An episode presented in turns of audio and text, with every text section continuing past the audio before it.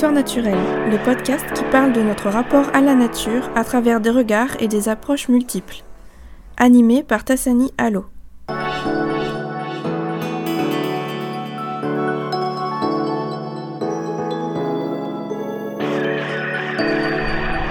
La littérature et la nature, voilà le thème du podcast pour cet épisode. Elle peut décrire des mondes absurdes, consuméristes, matérialistes, capitalistes, ou bien tout simplement un monde usé dont l'expansion n'engendre que repli et fermeture. La littérature a toujours été un miroir de notre société. Elle a même parfois conditionné nos esprits, notre comportement. Elle a été le support d'une première subversion écologique, voire altermondialiste. Elle a aussi servi de révélateur des dérives sociétales, qu'il s'agisse de George Orwell, d'Aldous Huxley, d'Ursula K. Le ou d'Isaac Asimov. Derrière les mots, les messages ne sont pas forcément politiques. Ils sont quelquefois d'une richesse incroyable, une écho poétique du monde. Les discours écologiques sont pluriels, de Peter Singer en passant par Jane Goodall et l'éthologie, Francis Allais et la botanique, Vandana Shiva ou Emily H et l'écoféminisme, Aurélien Barrault et le mouvement collapsologie, sans oublier Pierre Rabhi et l'action rurale et locale. Le mouvement littéraire qui inscrit les romans dans des enjeux environnementaux décrit souvent un retour vers la nature, vers la wilderness ou la nature writing, comme l'œuvre de Henry David Thoreau. D'autres romans décrivent aussi les mondes alternatifs, utopie ou dystopie, ou post-apocalyptique. Ils donnent à voir une nature dépourvue d'âme, réduite au néant et sans espoir. Les fictions, des classiques aux romans contemporains, de la vie rurale décrite par George Sand en passant par l'œuvre de Jean Giono, offre un champ d'investigation infini qui permet toutes les dérisions, tous les rivages et tous les horizons. Mais la nature, dans les romans, n'est pas chose immuable. Elle peut prendre des atours monstrueux, effrayants, envahissants, rétrogrades, comme cela peut parfois être tout le contraire. La nature peut être aussi extraordinaire, magnifiée, élevée au rang de terre nourricière et maternelle, protectrice et sauveuse de l'humanité en péril. Véritable objecteur de conscience, le roman ou l'essai tiennent lieu et place d'allégorie de la caverne platonicienne, à nous autres êtres humains. L'imaginaire ou le pamphlet sont des manières d'écrire qui peuvent ouvrir les yeux des uns et changer la vie des autres. De la nature prolifique, abondante et paradisiaque que décrivait la Bible, nous sommes passés à la nature lointaine, sauvage et monstrueuse, du Moyen Âge jusqu'à la fin de l'Ancien Régime, nature qui ne révélait sa beauté qu'à travers son utilité. Aujourd'hui, les forêts brûlent, les derniers peuples autochtones disparaissent, des milliers d'espèces quittent à jamais la Terre, et la glace fond. N'y a-t-il plus d'espoir pour l'être humain, ou bien est-ce à travers les livres que la sagesse se transmet? J'ai demandé à plusieurs d'entre vous de me parler des livres qui ont bouleversé votre vision du monde qui vous ont fait prendre conscience de la situation environnementale et climatique dans laquelle nous vivons aujourd'hui. Pour commencer, j'ai recueilli les références bibliographiques d'un passionné de littérature SF, post-apocalyptique et d'essais d'urbanisme qui dénoncent les travers de notre société. Il s'agit d'Apocalyptica. Vous pouvez retrouver le lien vers son compte Instagram dans la barre de description du podcast.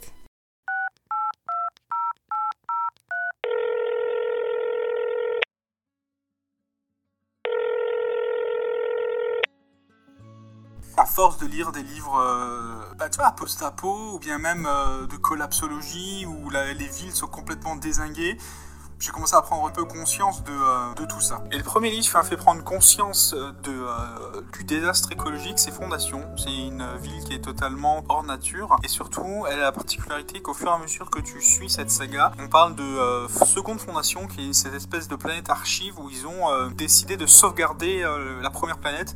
Et je trouve ça je trouve que ça résonne énormément avec ce qui se passe aujourd'hui, en train de, de, euh, de, tout mettre en big data, en data, et ça commence à devenir euh, l'enfer pour, euh, pour commencer à, stocker tout ça. Et je trouve que Fondation a un raisonnement, une résonance, je veux dire, très, très particulière avec l'histoire et, et, cette notion de, de sauvegarde, d'archivage. Et le fait qu'elle soit totalement contre nature, cette ville, qui est absolument rien qui soit lié à nature, fait que j'ai commencé à prendre conscience de ce qu'on est en train de perdre j'essaie de faire attention, on va dire. Alors c'est très difficile parce que à côté de ça, euh, j'ai un caractère euh, très euh, pas nihiliste, mais très, euh, bah, je m'en fous en fait. Pour moi, on est vraiment là en tant que qu'humain. On, va vivre 80 ans sur une planète qui a encore 4,5 milliards d'années. Donc si tu veux, on est de la poussière et, je vois vraiment beaucoup plus grand que ça. Cependant, depuis que depuis que j'ai un chat, depuis que je suis avec ma copine et depuis que je vois mes, mes parents, ben, vieillir, ben, je me dis, euh, le nihilisme, ça va pas arranger grand chose, autant que je sois clean un peu dans, dans ce que je veux faire et dans ce que je veux vivre. Donc euh, voilà, donc il y a plusieurs bouquins comme ça qui ont eu une résonance assez particulière et Fondation en a fait partie. Ensuite, je dirais qu'il y a eu aussi l'humanité en péril de Fred Vargas qui a vraiment été une espèce de cri d'alerte, qui est un cri d'alerte de, de l'autrice et qui explique, alors avec le ton très alarmiste mais en même temps très universitaire, mais il y a une pédagogie assez, assez extraordinaire qui explique ben, tout ce qui se passe et tout ce qu'on est en train de foutre en l'air. Et ben voilà, ça m'a fait prendre conscience des choses. Je suis pas là à militer, tout ça, pas du tout. Mais par exemple, je revois en ce moment un petit peu plus euh, ma, position vis-à-vis -vis de l'achat d'habits, de l'achat de biens en fait. Et euh, j'ai commencé en fait à prendre conscience de, ben, par exemple, j'achète en seconde main de plus en plus. Donc l'humanité en péril a été vraiment une claque. Et la, grosse gifle magistrale qui, va suivre, c'est Anima de Wajdi Mouawad. Et là, c'est clairement le, sur le bien-être des animaux, sur vraiment tout, tout, tout, tout. Même les insectes, pour te dire. Ah, moi, je suis un gros flippé de la guêpe, je, suis phobique euh, comme pas permis. Et ce livre m'a fait prendre conscience que de la fourmi, euh, du lombric même à l'éléphant, et ben aucun animal ne devrait mourir de la main de l'homme. Aucun insecte, aucun vertébré, aucun poisson, aucun rien, rien, rien. Ça va, ça fait 4 ans que je suis euh, végétarien. On tend à être vegan, mais c'est vraiment difficile. Sur, euh, on, arrive à faire des plats vegan, mais on n'arrive pas à être 100% vegan. Euh, même politiquement, c'est assez compliqué. On évite tout ce qui est cuir. Enfin, c'est très compliqué. Donc, pour faire un petit résumé, Fondation, donc le cycle de Fondation. Wajdi Mouawad avec Anima. L'humanité en péril, donc de Fred Vargas, et euh, bien sûr, après, il y a eu euh, des bouquins comme La Route qui ont eu une, résonance, euh, j'aime bien ce mot résonance, qui ont eu un écho fracassant sur le désastre écologique et nucléaire, où là aussi, pareil, bon, je ne suis pas non plus là en train de me, chauffer à la lampe à pétrole, mais, clairement, le, nucléaire, il y, a, y a, il y a 10 ans, c'était pour moi une révolution. Alors, bien sûr, il y a eu Tchernobyl, etc., mais j'ai pas ce recul-là. Et il y a vraiment eu des bouquins comme ça qui m'ont fait comprendre que, putain, il y a des choses quand même euh, qui sont mais qui peuvent pas rentrer avec en fait avec ce que je défends. Et bien sûr mais là on en rediscutera plus en détail. Il y a eu tous les bouquins d'urbanisme que je suis en train de lire avec donc là c'est clairement euh, Guillaume Faburel un, un, un, urbaniste de talent qui nous explique pourquoi euh, il faut quitter la ville très rapidement et surtout pas juste quitter la ville mais, construire autre chose un autre modèle de la ville parce que celui-ci est en train de s'étendre au plus haut point et de bouffer toutes les petits tous les petits villages les petites villes c'est en train de devenir quelque chose de tentaculaire et ben ça ça m'a fait prendre conscience que ben, je commence à avoir de moins en moins envie de vivre en, ville, dans le centre notamment, où euh, tout est en train de se ressembler de Paris à Lyon, de, Prague à, New York. On revoit les mêmes H&M, Zara, Footlocker, euh, Celio, sans parler de Burger King et de toutes les chaînes de fast-food qui s'implantent et qui essaient de donner une espèce de, dynamisme totalement fake, hein, qui, qui, sont juste des, des écocides euh, planétaires et ça participe à, la destruction de l'éco, de l'écologie, plein d'autres choses sans, sans vouloir rentrer dans le détail. Mais voilà, donc sans grand, sans vraiment de surprise, la, science-fiction, les essais d'urbanisme et euh, des essais un, un, peu plus généraux euh, sur tout ça. Donc euh, j'espère que ça te va comme, comme, petit état des lieux. Et, bah, je te souhaite une bonne journée et puis à bientôt. Salut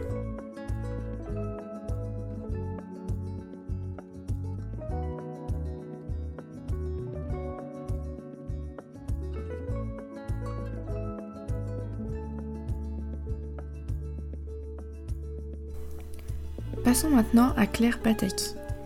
Claire tient un compte Instagram du même nom, Claire Pataki, et un site internet www.chartresansgluten.fr. Vous pouvez retrouver les liens dans la barre de description. Avec elle, la vie locale, plus douce, plus saine et plus nature, semble à portée de main. Encore faut-il le vouloir et y avoir accès. Elle nous explique son cheminement par ses lectures. C'est très beau et très sensible.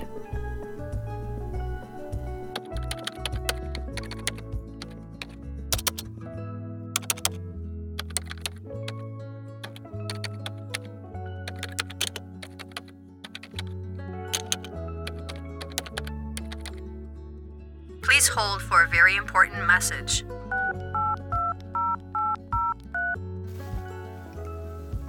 Quand on me demande quelles lectures ont pu m'aider ces dernières années à prendre le plus efficacement conscience du drame écologique qui est déjà amorcé, à rêver avec urgence de villes revégétalisées, de comportements plus éco-responsables, de nature préservée, et aussi à trouver en moi un équilibre supportable entre lucidité et enthousiasme, entre désespoir et volonté. Mon geste le plus spontané, ce n'est pas de tendre le bras vers le rayon écologie et collapsologie de ma bibliothèque, mais plutôt vers un roman.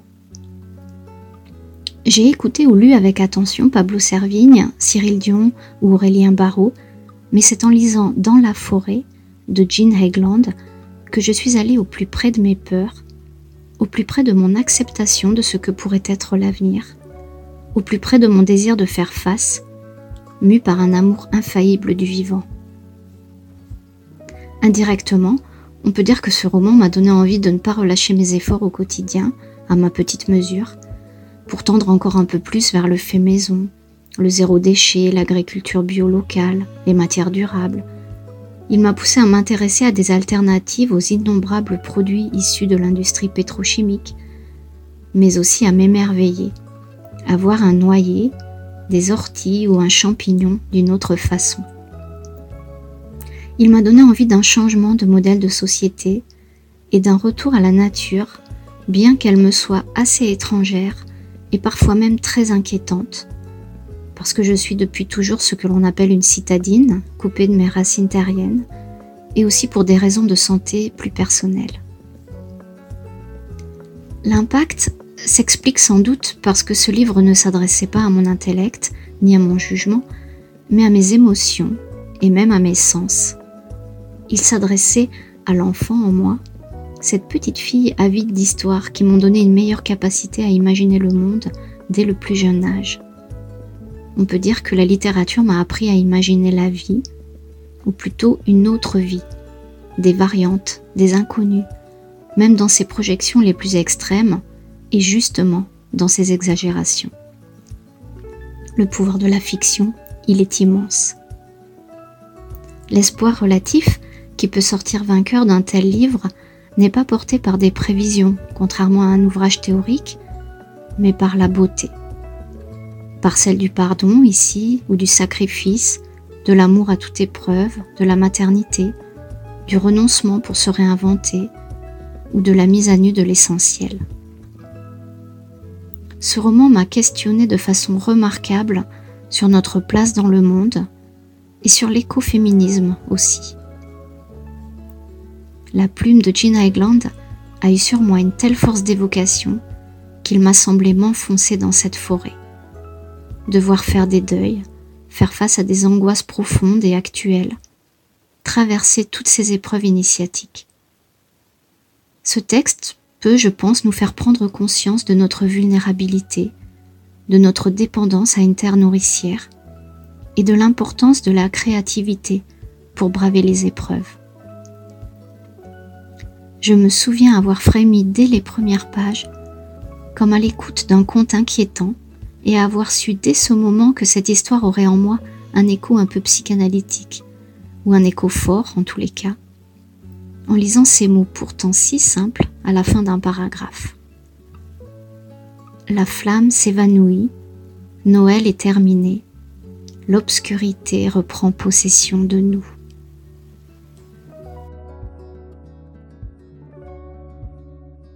Je vais lire maintenant quelques textes de certains et certaines d'entre vous. C'est Between the Books, dont vous pouvez retrouver les pérégrinations Tourangelle sur les réseaux sociaux dans la barre de description. Elle me dit, je la cite, Tu me demandais récemment si la littérature avait changé quelque chose dans notre rapport à la nature. Aucun livre ne m'a rendu écolo. Par contre, la littérature a forgé ma réception de la nature, des plantes et des paysages. J'ai grandi à la campagne mais je m'émeus du chant de la rivière, parce que la littérature s'en émeut par exemple. J'en ai donc une perception très bucolique. Je crois que ce sont les poètes latins qui m'ont le plus influencé dans cette réception, à tel point que je m'intéresse en dilettante au jardin dans la littérature. Elle me dit aussi qu'un ouvrage a forgé son enfance. Il s'appelle Le Jardin secret de Frances Hodgson Burnett. Enfin, voici le dernier témoignage de Crevette Diplomate. Vous pouvez retrouver son compte Instagram dans la barre de description.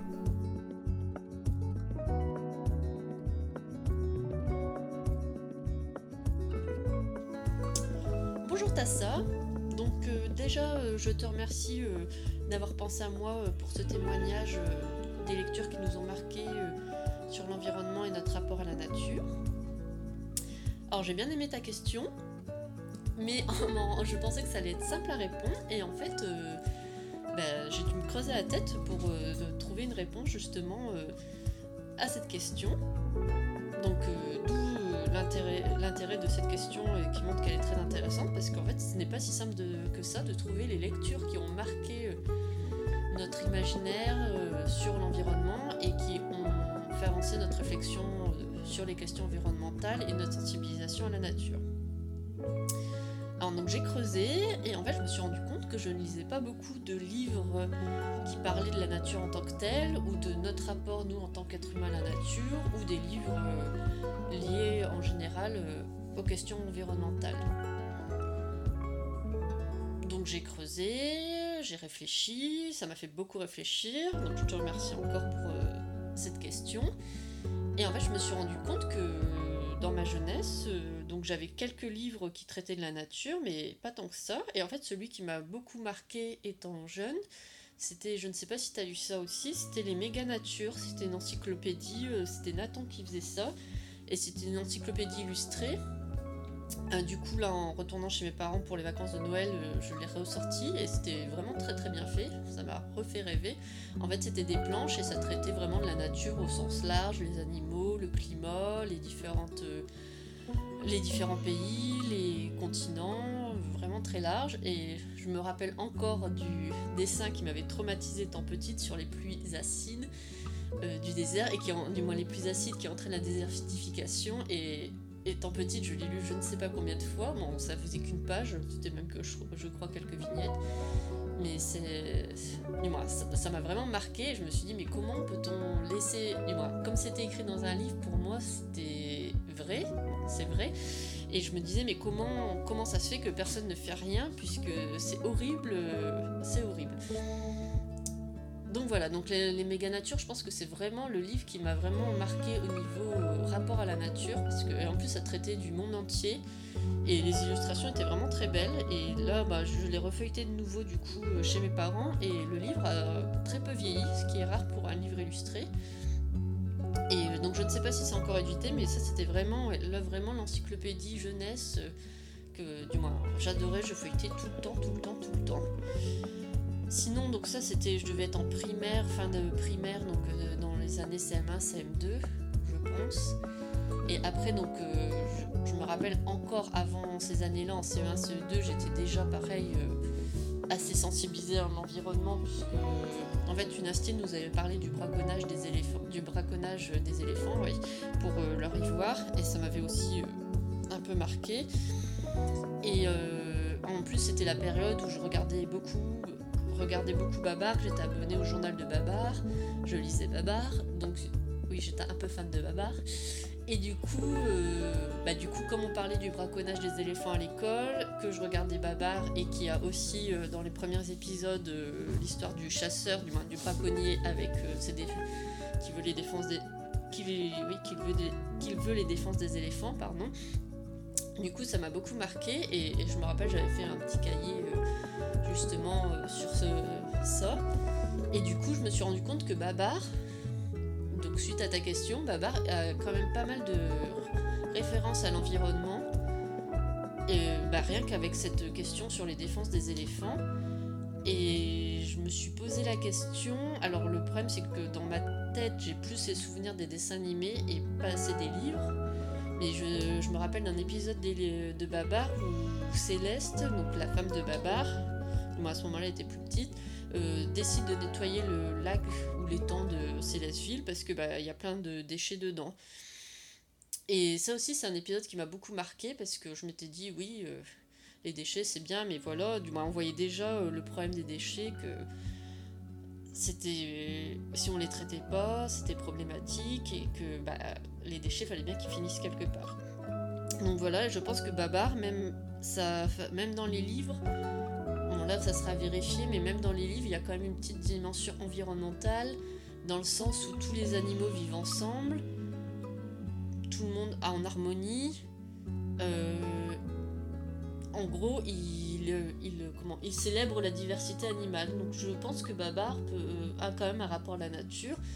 Un rapport à la nature quand même bizarre, puisque faut pas oublier qu'il part, en, part en ville, il revient avec. Euh, bah, pour euh, civiliser, entre guillemets, euh, en, civiliser la jungle en, comment, en fondant Célesteville, donc en mettant une ville, mais c'est une ville dans la nature. Alors, il y a vraiment dans ma barre cette dichotomie-là entre ville et nature.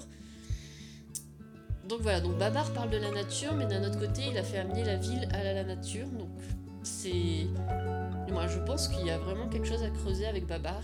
Mais bon, là, je ne suis peut-être pas très objective parce que comme c'est un dessin animé que j'aime beaucoup. Donc voilà, après un autre livre qui m'a marqué aussi jeunesse, du moins c'était pas un livre, c'était le journal de Mickey dans mes souvenirs. Alors je n'ai pas pu vérifier, mais le journal de Mickey avait des rubriques planète ou je ne sais pas, ou nature, je ne sais pas comment ça s'appelait. Il y avait aussi une rubrique animaux et oui parce que en sachant pour l'environnement, j'adore aussi les animaux et j'avais beaucoup de livres sur les animaux quand j'étais petite. Euh, les, souvent, comme les gens savaient que j'aimais bien lire et que j'aimais bien les animaux, j'avais souvent en cadeau des livres sur les animaux. Et du coup, dans le journal de Mickey, je me rappelle qu'il y avait vraiment des. Alors, je ne sais plus si c'est comme rubrique, si c'est nature, mais il y avait quelque chose sur les animaux et la nature. Et du coup, ça m'a aussi marqué. Euh, je pense que tout ça, c'est vraiment un terreau qui m'a marqué. Et en fait, c'est là où ta question est difficile, c'est que il y a plein de gens qui ont lu Babar, il y a plein de gens qui ont lu le journal de Mickey, mais c'est pas pour autant qu'ils sont devenus des environnementalistes convaincus. Donc qu'est-ce qui fait dans nos lectures qui nous marque, qui nous qui voilà, qui nous marque et qu'est-ce qui fait dans nos lectures qui nous marque et qui fait qu'après on agit et qu'on a envie que les choses changent? Là, je n'ai pas de réponse. Donc sinon, dans les autres lectures, donc toujours, euh, en fait, c'est vraiment la période primaire euh, il y avait Tintin aussi, les bijoux de la Castafiore, qui commencent quand. Bon, déjà, dans la... il y a plusieurs euh, albums de Tintin qui se passent dans la jungle. Il fait pas référence forcément à l'environnement, euh, mais t'as quand même une ambiance, t'es dans la jungle. Moi, en fait, tous ces livres-là me faisaient rêver parce qu'on nous montrait l'ailleurs, les. Voilà, tu découvrais une nouvelle un nouveau pays, du moins une nouvelle région, un nouveau continent. Et voilà, ça faisait rêver, tu voyais autre chose, tu voyais que la nature pouvait être totalement différente selon les pays, un climat différent. Et voilà, et, c'est aussi pour ça que j'aime beaucoup aussi Tintin, c'est parce que bah voilà, on voyageait. Mais il y a quand même un, épi un album de Tintin où les problèmes environnementaux sont évoqués à la surface, mais dans les bijoux de la Castafiore, le début commence où le camp des des gens du voyage, des gitans à l'époque, étaient euh, bah, dans une décharge publique. D'où le scandale euh, euh, que fait le capitaine Haddock et d'où le fait qu'il leur propose de venir justement au château de Moulinsart. Donc là, je pense, après Tintin est plus vieux, mais je pense que là, Hergé commençait à évoquer aussi le problème, parce que les bijoux de la Castafiore a été écrit dans les années 70, donc Hergé, fin 60-70, fin des années 60-70 et Hergé commençait à évoquer le problème des déchets et on voit bien qu'en fait toute cette problématique des déchets arrive dès voilà, des années 60-70 quand la société de consommation euh, commence vraiment à prendre son essor euh, en France. Donc voilà, après sinon il y avait aussi un livre qui m'avait beaucoup marqué. Donc pareil, j'ai dû creuser pour m'en souvenir, mais ce livre-là, euh, je vais en parler parce que c'est quand même assez intéressant de voir. Euh, donc c'était la collection Mini Club, c'était aux éditions Emma, je crois. Euh, donc c'était des livres qu'on trouvait en supermarché. Je, ne crois pas qu'ils se vendent en librairie. Et du coup, j'en lisais beaucoup. Et c'était. Euh, donc là, le livre auquel je pense, c'est Carlos en Amazonie. Et donc en fait, c'était les histoires de Carlos. oui, Carlos le chanteur. Et, et, du coup, il parle tant en Amazonie, et c'est ce livre-là qui m'a fait découvrir le problème de la forêt amazonienne, de la déforestation déjà à l'époque, et surtout, je me rappelle très bien dans le livre, il, il disait très bien, alors je ne sais plus si c'était dans la quatrième de couverture ou dans le livre, mais il parlait très bien que l'Amazonie était le poumon de la planète. Et ce livre, pareil, m'a énormément marqué.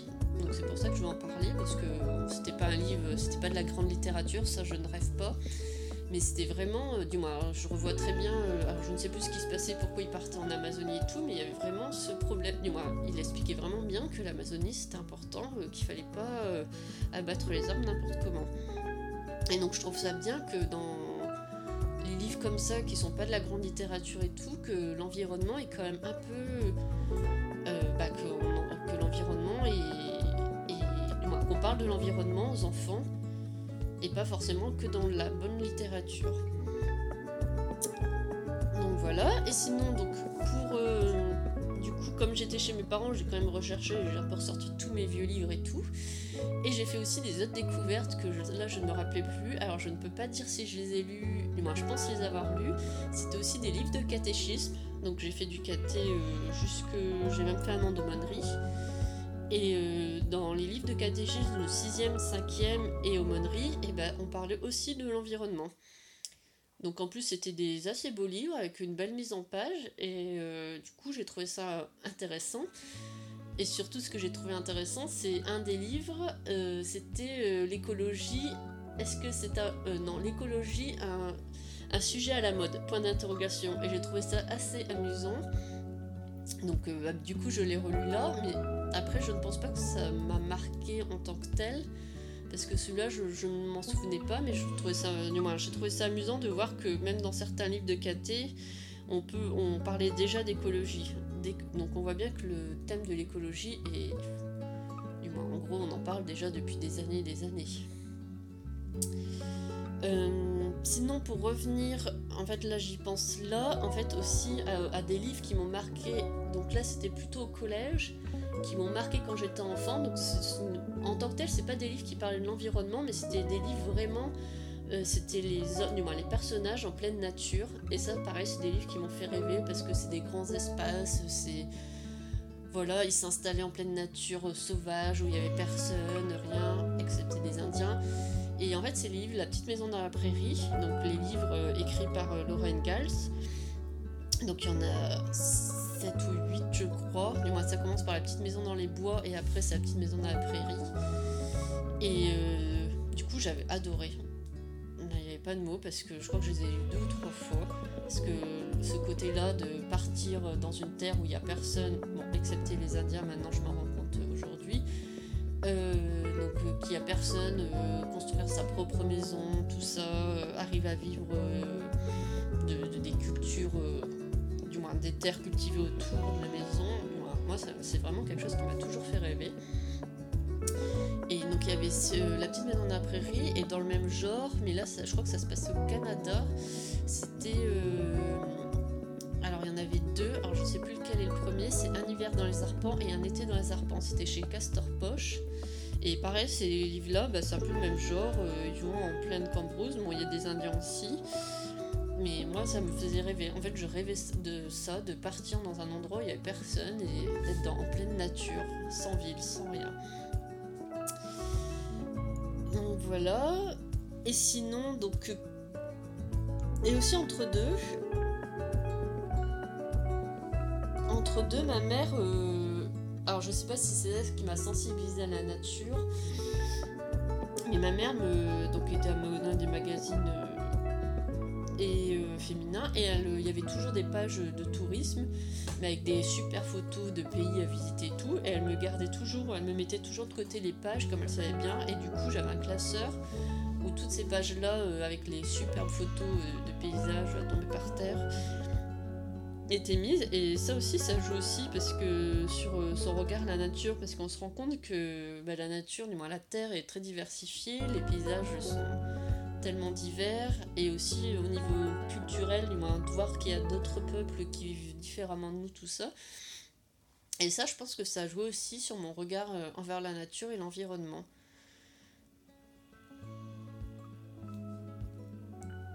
Pour finir, euh, du coup, j'ai réfléchi quand même à des livres plus récents. Alors, le dernier livre que j'ai lu vraiment très récemment, euh, c'est cette année, du moins en 2020.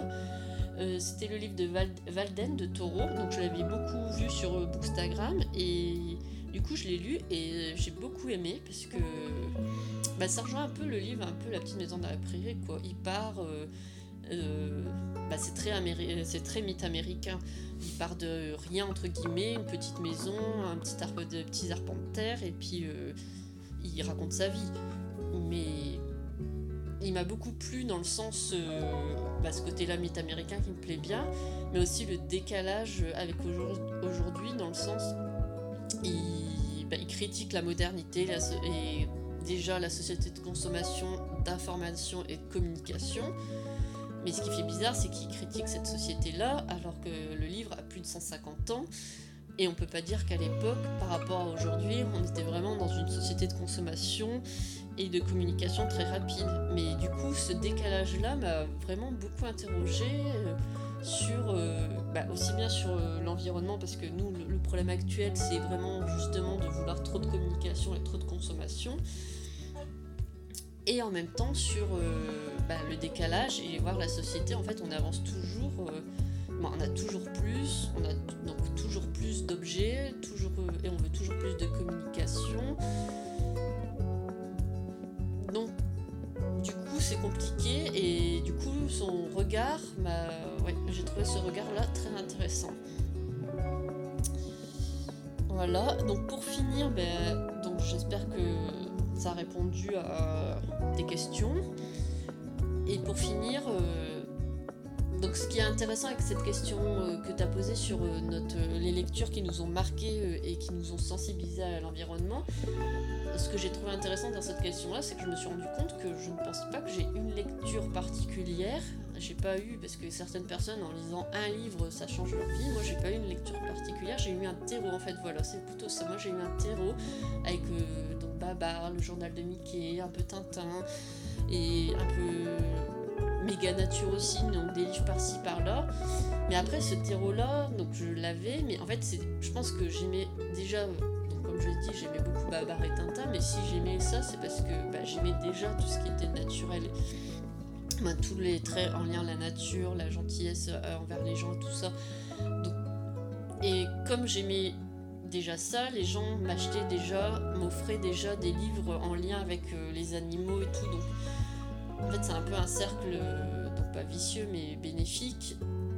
Et en fait, c'est ça qui est compliqué. Du coup, moi, c'est vraiment pas les livres qui m'ont marqué. Je pense que je me suis tournée vers ces livres-là parce que ça me parlait. Et du coup, d'où vient ma sensibilisation à l'environnement? Là, c'est une très bonne question et je ne saurais pas y répondre. Après, j'ai des parents qui étaient très proches de la nature. Euh, du moins, qui sont même encore très proches de la nature. Donc je pense que ça, ça a joué. Je viens de la campagne, ça, ça a joué aussi. Qu'on a habitué. Euh, mes grands-parents avaient une ferme, donc euh, j'ai été dès petite euh, au contact des animaux. Donc je pense que déjà tout ça, bah, tout ça joue. Plus après, après là, je pense que c'est vraiment des sensibilités personnelles. Moi, bah, comme je, disais tout à l'heure, les livres La petite maison à la prairie, là, partir en plein milieu terre sauvage, moi ça me fait rêver. Alors qu'il y a d'autres gens, ça les ferait pas du tout rêver. Euh, donc, voilà, donc je pense que c'est vraiment des sensibilités personnelles. Donc voilà, donc euh, je pense avoir tout dit. Je te remercie encore pour euh, cette question qui était très intéressante et qui fait réfléchir et du coup qui apporte une réflexion intéressante sur qu'est-ce que nos lectures nous font. Voilà, donc je te remercie.